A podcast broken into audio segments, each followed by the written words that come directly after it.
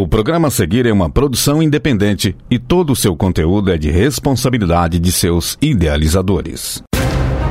Boa noite, ouvinte ligado na Rádio Universitária FM. Eu sou Samira Batalha e está no ar o Tiro Livre, programa que dá o pontapé inicial na sua semana esportiva. Hoje estou ao lado de Caio Coutinho. Boa noite, Caio. Boa noite, Samira, e a você também ouvinte da Universitária FM 107,5. Estamos iniciando mais um Tiro Livre, programa que é uma iniciativa da PROAI, a Pró-Reitoria de Assistência Estudantil da UF. Devido ao atual momento da pandemia, nossas gravações estão sendo realizadas de forma virtual, respeitando o isolamento social. Siga o Tiro Livre nas redes sociais e não perca nada do esporte do Brasil e do mundo. Nosso Instagram e Twitter são arroba Tiro Livre UF. No Tiro Livre de hoje, confira. Arthur Martins vem com as novidades do esporte regional, com o vice-campeonato do Praia Clube na Superliga Feminina. Matheus Batista traz o quadro especial da cobertura do segundo jogo da final da Superliga Masculina, entre Sada Cruzeiro e Minas Tênis Clube que aconteceu no Sabiazinho. Itana Santos nos informa sobre os principais jogos no Brasil com o que está rolando na rodada do Brasileirão e mais. Um tradicional giro pelo mundo, Pedro Bueno traz o que aconteceu na Champions League e o que mais rolou no cenário mundial. E é claro, antes do apita final, você fica ligado nos serviços da semana. Então continuem sintonizados e sintonizadas, porque o Tiro Livre está no ar. Segunda-feira também é dia de resenha. Porque o esporte não para. Está começando.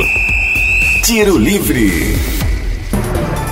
Tiro livre no ar e a gente começa falando sobre o vice-campeonato do Praia Clube na Superliga. Infelizmente, perdendo o segundo jogo para o Minas Tênis Clube. Para falar mais sobre o Praia no vôlei e sobre a aposentadoria da campeã olímpica Valeuska, Arthur Martins. Destaques de Uberlândia e região. Chega mais, Arthur. Fala pessoal, tudo tranquilo? Boa noite, bora lá falar da derrota do Praia na Superliga Feminina e depois da aposentadoria da Valeuska. Na última sexta-feira, dia 30, em Brasília, o Praia jogou pela segunda vez contra o Minas Tênis Clube na série da final da Superliga Feminina. Por conta da derrota no jogo 1, o Praia precisava vencer para forçar o terceiro jogo de desempate e buscar o título, mas perdeu. A equipe Belo Horizontina ganhou por 3 sets a 1 na Arena Nilson Nelson lotada, foram quase 10 mil pagantes.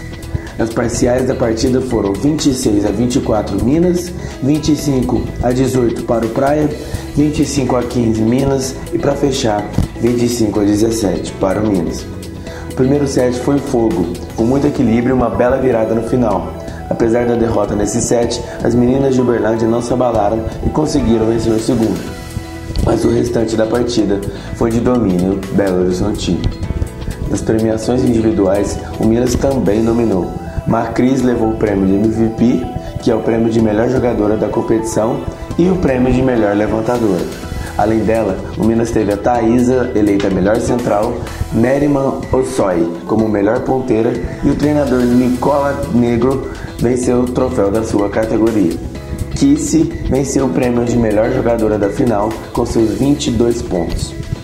O time dos sonhos teve ainda a líbero Camila Bright, do Osasco, a Lia Reed, oposta do SESI Bauru, e Penha, a ponteira do Sesc Flamengo. A central Carol, do Praia Clube, levou o prêmio de craque da galera e também como destaque em sua posição.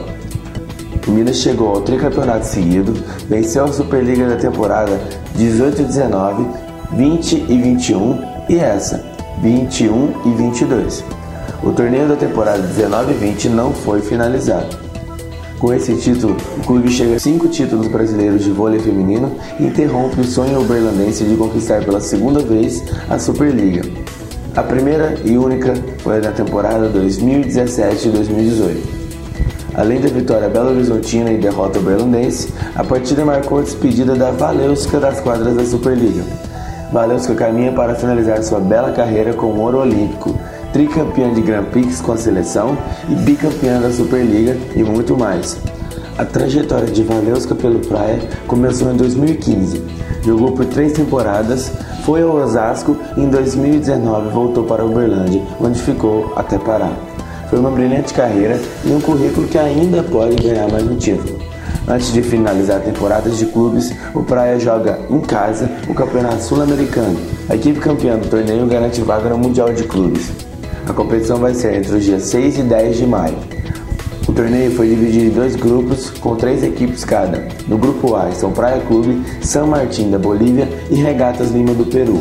No B estão o Minas, o SESI Bauru e o Boston College do Chile. Os dois primeiros de cada grupo se enfrentam na semifinal. A estreia do Praia está marcada para o dia 6 às 18h30 contra o San Martín. A segunda partida está prevista para o dia 7, no mesmo horário, mas dessa vez contra o Regatas Lima. Para fechar minha participação no tiro dessa semana, o Praia entrou em quadra também no futsal. Ontem à noite, o time masculino venceu o Joaçaba em Santa Catarina. O único gol do jogo foi marcado por Barbosinha. Foi um jogo de muito equilíbrio e concentração para dificultar o jogo do adversário. Nesse momento da competição, o Praia está em sétima colocação da Liga Nacional de Futsal e vai enfrentar o poderoso Magnus Futsal no sábado de manhã, lá no Sabiazinho. Bom pessoal, esses foram os destaques esportivos de Uberlândia na última semana. Espero que tenham gostado e até mais. Obrigada, Arthur! É comovente a aposentadoria da Valeuska, depois de uma carreira vitoriosa pela seleção e pelos clubes. Continuando a falar de vôlei e também da Superliga, mas agora masculina. Neste domingo teve o segundo jogo da série entre Minas Tênis Clube e o Sada Cruzeiro, aqui no Sabiazinho. E você, Samira, esteve lá cobrindo lá o jogo, não foi? Isso mesmo! Eu e o Matheus Batista estivemos na arena para cobrir o jogo de pertinho. E que jogo, hein? Com virada e tie break emocionantes que resultou na vitória do Minas e no terceiro jogo da final na próxima semana. Então, para falar especialmente desse segundo jogo emocionante, a gente chama o Matheus Batista para falar um pouco da série. Tiro Livre Especial. Fala aí, Matheus. Boa noite, Caio. Boa noite, Samir. E boa noite para você, ouvinte ligado aqui no Tiro Livre. Nesse domingo, a gente teve o segundo jogo da final da Superliga Masculina de Vôlei entre Sada Cruzeiro e Fiat Gerdau Minas. E sim, Tiro Livres, teve cobertura presencial de milhões na decisão, viu? Eu e minha amiga Samira Batalha fomos lá e hoje eu vou contar para vocês como foi presenciar essa final ao vivo e bem de pertinho dos atletas e da torcida. E para quem não acompanha o nosso Instagram e o nosso Twitter durante a cobertura, não vai marcar bobeira, né? Segue a gente lá. Nossa conta é arroba Tiro Livre UF. Partida absurdamente equilibrada e levou a decisão para o terceiro jogo. O primeiro e o quarto set foram vencidos pelo Minas por 25 a 22. Já o segundo e o terceiro sets foram vencidos pelo Cruzeiro por 25 a 21. Em pouquíssimos momentos do jogo, tivemos uma das equipes disparando na frente, indicando como foi equilibrada essa partida. Nesses momentos, a gente teve em especial, no terceiro set, o Minas abrindo 5 pontos de vantagem depois de uma boa sequência no saque que coroou com um belo ace de Kelvin, deixando o placar em 22 a 17. Já no início do quarto set, o Cruzeiro entrou como um verdadeiro rolo compressor e abriu 10 a 2 logo de cara. O Minas até reagiu depois, conseguindo diminuir a diferença para 4 pontos, mas Wallace e Lopes estavam inspirados e não deixaram essa vantagem se dissipar. E no tie break, hein? Rapaz, foi intenso, viu? O Cruzeiro chegou a abrir 13 a 10 e ficou apenas dois pontos do título da Superliga. Mas o Minas, contando com uma bela inversão do 5-1, se aproveitou de dois erros de Wallace em decorrência dos ótimos saques do levantador reserva Everaldo, que quebraram o passe do Cruzeiro e dificultaram a vida do ataque adversário. Então, os dois times foram trocando pontos até que chegou o grande momento da partida. Com 16 a 16 no placar, Wallace foi para o saque e sacou muito bem, quebrando a recepção do Minas. Mike se virou e fez um levantamento incrível sentado e não deixou a bola cair. A bola voltou de graça para o lado cruzeirense e Cachopa levantou para Wallace. O oposto veio com tudo, mas parou no bloqueio simples de Honorato, um dos grandes destaques do Minas na partida. Quando perguntado sobre o pontaço que marcou, Honorato respondeu: Ah, Acho que até começou um pouco ansioso no jogo, mas depois se controlar um pouco mais, sabe? Duas shows! Teve o jogo, foi um muito especial, então não vou falar. E a, e a sangue demais. O diretor do time falou que eu vou começar a dia e eu nunca isso. A gente pra fazer eu consegui ver o Wallace dando, botar o mérito da nossa CT, né? Que todo dia martelando a nossa cabeça, treinando, é, muita pressão, a gente sabe suportar isso.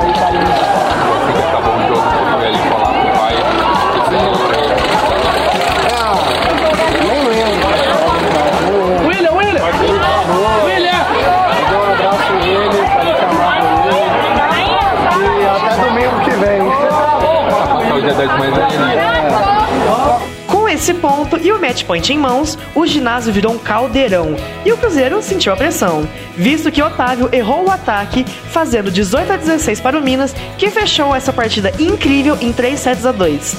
A tensão que tomava conta do Sabiazinho desde o início da partida e que teve seu ápice durante o empate do Minas no tie-break se dissipou completamente e toda a arena veio ao delírio quando esse jogo histórico chegou ao final.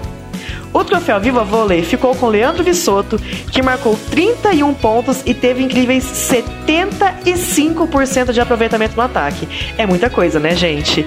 O oposto, muito emocionado, também concedeu entrevista depois da partida. É um sonho, em 19 anos. Muita gratidão. Também ajudar. E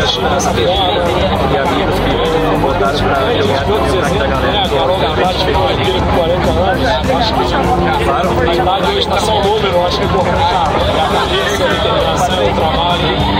Fico feliz demais de ajudar o time, todo mundo tem uma atuação excelente. Eu acho que vamos agora baixar a adrenalina. Tem muitas coisas para melhorar. Chegando o time da qualidade do sábado Cruzeiro. Vamos eh, buscar esse título emocional. Fala um pouquinho dessa reta final aí do set que foi tie break. Vocês estavam há dois pontos atrás Já conseguiram eles recuperar. abriram e o Everaldo teve uma sequência excelente de saque, a gente conseguiu empatar ali, foi a coisa assim, são esportes profissionais. E é uma coisa que a gente, a gente comemorou ali como se fosse título, porque foi, tava perdida a partida.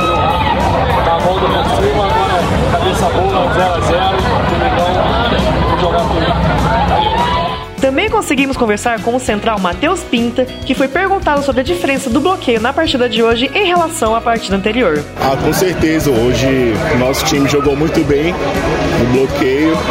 É, eu acho que a gente pecou de novo no contra-ataque que a gente estava pecando na última partida.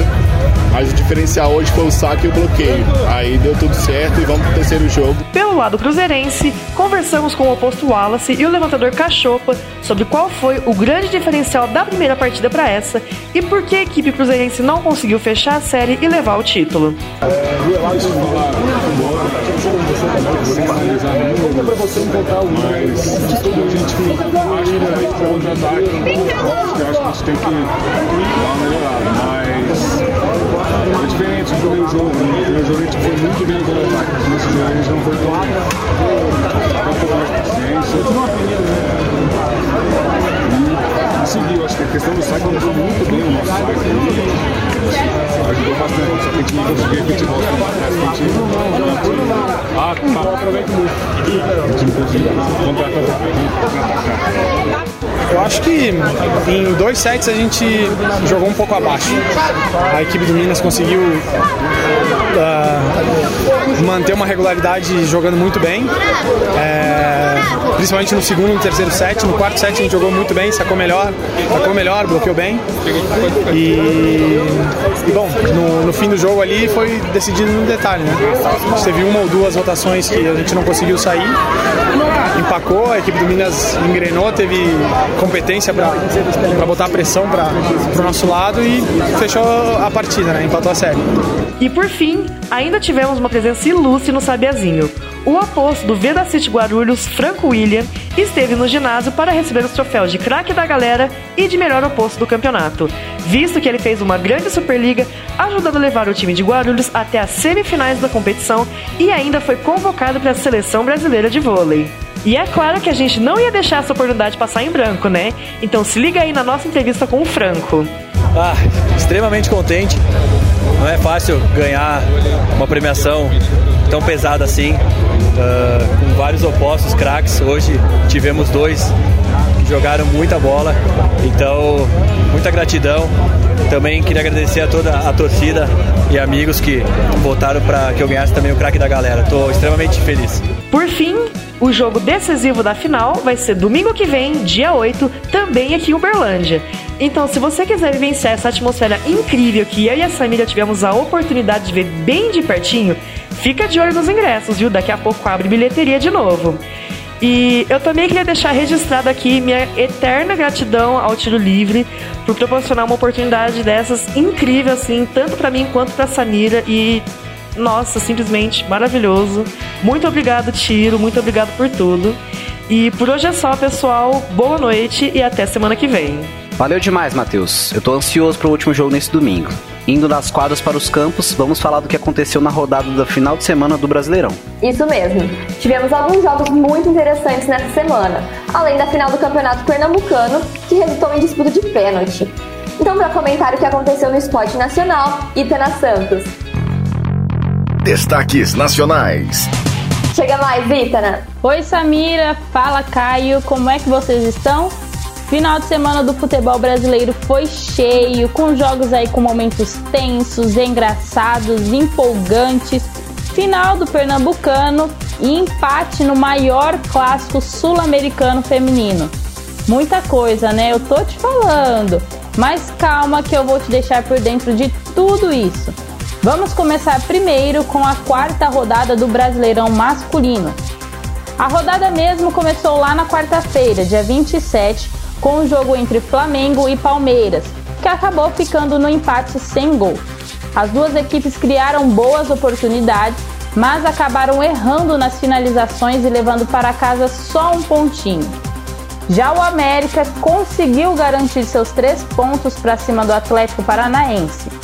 A partida que aconteceu no sábado, dia que o Coelho comemorava seus 110 anos de história, contou com um gol de Índio Ramírez no segundo tempo para completar a festa dos americanos. A vitória também mantém o tabu do Furacão que não consegue vencer o América fora de casa já faz 20 anos.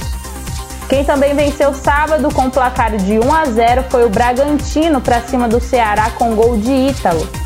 Depois disso, os outros jogos do sabadão foram só empates. Goiás e Atlético Mineiro empataram em 2 a 2 e Cuiabá e Atlético Goianiense fizeram um gol de cada lado. O Galo chegou a ficar à frente no placar duas vezes com gols de Hulk e Vargas mas viu o time esmeraldino igualar com Apodi e Elvis, que marcou de pênalti. Mesmo com o empate, o Goiás segue sem vencer na competição e na zona de rebaixamento. Já no jogo entre Cuiabá e Atlético Goianiense, os gols foram marcados por Jorginho e Rodriguinho, que igualou pelos donos da casa. Abrindo os jogos do domingo, mais um empate. Botafogo e Juventude também ficaram no 1 a 1. Mesmo com as arquibancadas do Newton Santos lotada, o Botafogo não consegue vencer em casa e teve que buscar um empate após Pita abrir o placar para o Juventude. O gol alvinegro veio dos pés de Diego Gonçalves, que marcou de pênalti.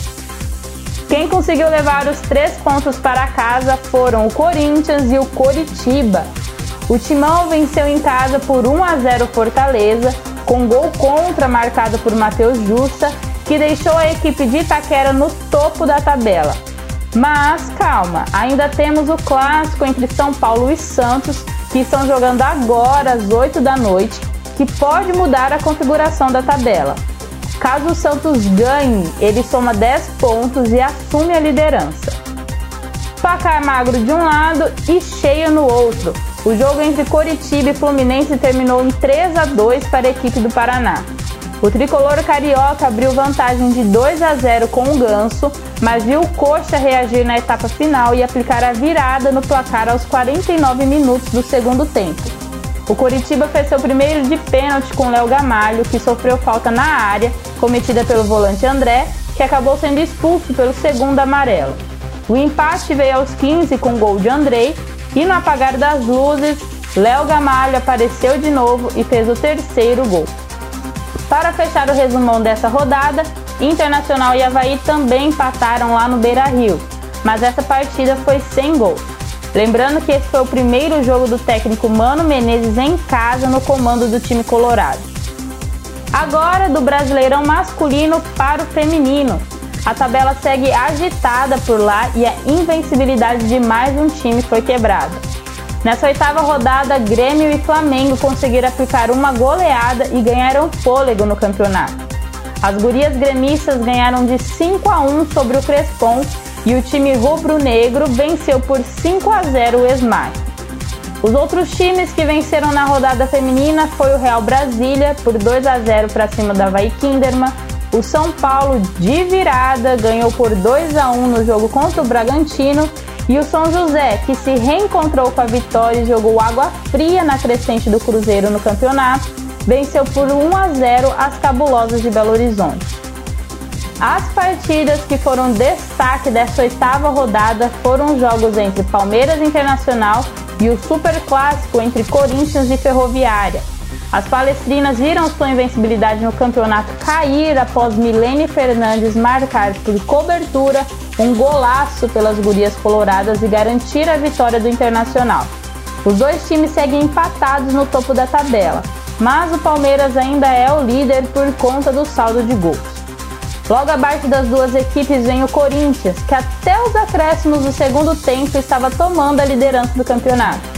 Numa partida disputadíssima entre o Timão e a Ferroviária, o placar de 2 a 2 foi definido no último lance do jogo, o Corinthians sofreu a lei da ex e viu a Ferrinha abrir o marcador com o gol da Ingrid. No começo da etapa final, as meninas do Parque São Jorge empataram com um golaço de fora da área marcado por Gabi Zanotti e depois, aos 45 do segundo tempo, empataram com o gol da Adriana. Mas o jogo, que teve 8 minutos de acréscimo e estava pegado do começo ao fim, teve seu desfecho no último lance com gol de cabeça da jovem Aline Gomes, de apenas 16 anos, que deixou tudo igual na Fazendinha. Para fechar a rodada, está acontecendo agora o jogo entre Atlético Mineiro e Santos com transmissão do Sport TV. E para finalizar a minha participação no programa de hoje, vamos falar de final. O campeão do futebol pernambucano foi definido. Náutico venceu por 1 a 0 o Retrô no segundo jogo da final e levou a decisão para os pênaltis, já que havia perdido pelo mesmo placar no primeiro jogo. Para a infelicidade do Retrô, o goleiro Lucas Ferri estava num dia iluminado e pegou duas cobranças de pênalti, garantindo o bicampeonato da equipe e o 24º título estadual da história do Timbu. Então é isso, galera. Resumão do Brasileirão tá na mão, final do Pernambucano também. Só acrescentando aqui, Grêmio e Cruzeiro venceram nessa rodada por 2 a 0 sobre o CRB e a Chapecoense, respectivamente, e estão entre os três primeiros da Série B do Campeonato Nacional, separados na tabela apenas pelo Bahia, que perdeu para o Ituano por 1 a 0. Por hoje é só. Encontro vocês no nosso podcast de futebol feminino Mulheres de Chuteira, que sai nesta quarta-feira, e também nos próximos programas. Obrigado, Itno. Agora, Samira, vamos para o nosso tradicional giro pelo mundo, com a Champions League masculina e feminina, Libertadores, Sul-Americana e muito mais. Claro, para falar o que aconteceu no esporte internacional, chamamos o Pedro Bueno. Destaques internacionais. O que aconteceu pelo mundo, Pedro? Boa noite, Caio. Boa noite, Samira. E boa noite para todos os ouvintes. É sempre um prazer estar aqui com vocês. E hoje já vou começar parabenizando um grande campeão no futebol internacional. O Real Madrid Clube de Futebol garantiu o 35º título de campeonato espanhol da sua história neste sábado, ao golear o espanhol em casa. A camisa mais tradicional do futebol mundial bateu os catalães por 4 a 0 com direito a dois gols do brasileiro Rodrigo e um do craque Benzema, e chegou aos 81 pontos, garantindo assim a taça de La Liga. Com 25 vitórias, 6 empates e somente 3 derrotas em 34 partidas, o Real Madrid dominou o espanhol e foi campeão com 4 rodadas de antecedência. Em segundo, o Barcelona venceu o Mallorca por 2 a 1 e chegou aos 66 pontos. O clube culé disputa o vice-campeonato com o Sevilha, está dois pontos atrás, porque empatou nessa rodada com o Cádiz por 1 a 1. Fechando o G4, o Atlético de Madrid perdeu para o Atlético de Bilbao por 2 a 0 e tem apenas 4 pontos de vantagem para o quinto colocado, Real Betis. O Real merece ser parabenizado pelo título, mas deve haver uma mudança de chave rápida dentro do elenco, pois essa semana já tem um jogo de volta da Champions League. Na semana passada, Real e City protagonizaram um dos grandes jogos dos últimos anos do futebol e a partida de volta, em Madrid, promete muito. Na terça-feira da semana passada, o City recebeu o time espanhol na Inglaterra e venceu por 4 a 3, em um jogo muito insano. A equipe inglesa jogou melhor e perdeu muitas chances, mas o Real foi efetivo e não deixou o City criar uma grande vantagem. De Bruyne, Gabriel Jesus, Foden e Bernardo Silva marcaram para o City, enquanto Benzema, duas vezes, e Vinícius Júnior evitaram um desastre para os merengues. A partida de volta será na próxima quarta e tudo pode acontecer. Já na outra semifinal, o Liverpool colocou um pé na final da Champions League. O time inglês dominou e venceu por 2 a 0 o Villarreal em Anfield. O jogo de volta nesta terça será na modesta cidade de Villarreal. Porém, o time amarelo da Espanha já deve estar satisfeito com mais uma aventura europeia, pois o Liverpool tem muito mais time e deve se classificar para a final. E falando sobre o Liverpool, é necessário destacar quão interessante está a Premier League. O campeonato inglês será disputado até a última rodada. O Manchester City lidera o torneio com 83 pontos porque goleou o Leeds no fim de semana por 4 a 0. Só que o Liverpool não deixa o rival desgarrar e venceu o Newcastle por 1 a 0, chegando aos 82 pontos. Faltam quatro partidas e os clubes ingleses estão separados por apenas um ponto. Vai ser interessante. Na terceira colocação, disputando apenas uma vaga para a próxima Champions, o Chelsea perdeu para o Everton por 1 a 0, graças ao gol do brasileiro Richarlison. Com a derrota contra um time que está na zona do rebaixamento, o Chelsea viu o quarto colocado Arsenal e o quinto Tottenham se aproximarem. Com a vitória do Arsenal por 2 a 1 contra o West Ham e do Tottenham por 3 a 1 contra o Leicester, as diferenças diminuíram para 3 e 5 pontos. E esses resultados decretaram algo nessa corrida em busca de uma vaga na Champions. O Manchester United de Cristiano Ronaldo não estará na próxima Liga dos Campeões. Deixando a Premier League para ir ao italiano, onde o título deve ficar em Milão, porém não é possível saber se a Inter ou se o Milan será o grande campeão. Os rivais venceram a Fiorentina e a Udinese nessa rodada, mas o tropeço da Inter no meio de semana passado, em jogo atrasado contra o Bolonha, acabou deixando o Milan com favoritismo. Os rossoneiros têm 77 pontos e a Inter está com 75, e ambos têm o mesmo número de jogos. Em terceiro e quarto, Napoli e Juventus já estão garantidos na Champions League, pois restam só três jogos e possuem uma chance mínima de roubarem o título dos times de Milão. Já na França, o PSG, que já é campeão nacional, tropeçou contra o Strasbourg, empatou por 3 a 3. Mas o grande jogo do fim de semana na França foi o atropelo do Lyon por 3 a 0 contra o vice-líder Olympique de Marseille. O Lyon de Lucas Paquetá está em sétimo, precisa de um milagre para voltar à Champions League. A Bundesliga já tem um campeão também, e ele também tropeçou. O Bayern foi derrotado pelo Mainz 05 por 3 a 0. O Borussia Dortmund até contou com o brilho de Haaland, norueguês que marcou um hat-trick, mas o clube alemão sofreu uma virada contra o modesto Bochum. Mesmo assim, restando apenas duas rodadas, o Borussia deve ser o vice-campeão alemão. Indo agora para o futebol sul-americano, a próxima semana será marcada por ótimos jogos nas competições continentais. Com 9 pontos em 3 jogos de Libertadores, o 100% Palmeiras venceu o Emelec por 3 a 1 na última semana e enfrenta agora o Independente Petroleiro. Já o Atlético Mineiro empatou com o Del Valle e enfrentará o desesperado rival América, time que perdeu para o Tolima em casa. Ainda na Libertadores, o Corinthians vai enfrentar o Deportivo Cali com moral, já que bateu o Boca Juniors na arena na última semana. Outro 100% de aproveitamento é o Flamengo, equipe que venceu a Católica fora de casa e enfrenta o Talheres nessa próxima rodada. Já o Fortaleza terá um duelo interessantíssimo contra o River Plate nesta próxima semana. A torcida do Leão irá fazer uma linda festa no seu estádio. O Atlético Paranaense vai até a altitude enfrentar o The Strongest após uma derrota evitável contra o Libertar. E o Red Bull Bragantino recebe o Vélez em casa para se recuperar após uma derrota para o Estudiantes. Para finalizar o nosso giro, vamos falar de NBA. A Liga de Basquete Americana está nos playoffs e as semifinais de cada conferência foram decididas. De um lado, Miami Heat e Philadelphia 76ers buscam uma vaga contra o vencedor de Milwaukee Bucks e Boston Celtics. Já na outra conferência, o Memphis Grizzlies duela com Golden State Warriors e quem vencer encontrará o vencedor de Dallas Mavericks e Phoenix Suns. O curioso da primeira fase de playoffs é que nenhum confronto precisou de um sétimo jogo, tendo as suas melhores de sete jogos decidido em quatro, cinco ou seis partidas. É isso, fico por aqui. Um grande abraço a todos. Obrigado, Pedro o mais informado no que acontece nos quatro cantos do globo. Por último e não menos importante, papel e caneta na mão, porque é hora do serviço da semana. O que acontece na UFO? Você fica sabendo no Tiro Livre. Serviços UFO. A Pró-Reitoria de Pesquisa e Pós-Graduação da Universidade Federal de Berlândia publicou na última quarta-feira quatro novos editais para inscrição e também seleção de candidatos a bolsas de iniciação científica, sendo que um desses editais está destinado para alunos do ensino médio. Para aqueles que têm interesse em concorrer ao edital, estes devem estar regularmente matriculados em escola pública estadual, no primeiro ou segundo ano do ensino médio. O valor da bolsa é de 400 reais, com prazo de vigência de 1 de setembro de 2022 a 31 de agosto de 2023. O período de inscrição acontece entre hoje, 2 de maio, e 1 de junho. O resultado preliminar está previsto para ser publicado em 6 de julho. Para mais informações, acesse a página propp.ufo.br.